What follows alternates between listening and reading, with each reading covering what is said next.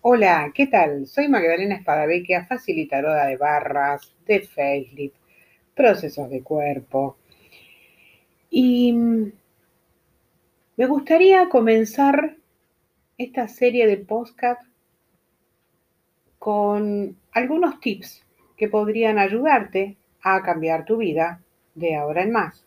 Por eso este primer podcast es, ¿cómo te gustaría que fuera tu vida? Mirá qué pregunta, ¿no?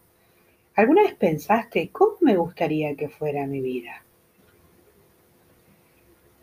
¿Cuántas emociones conlleva quizás esa pregunta?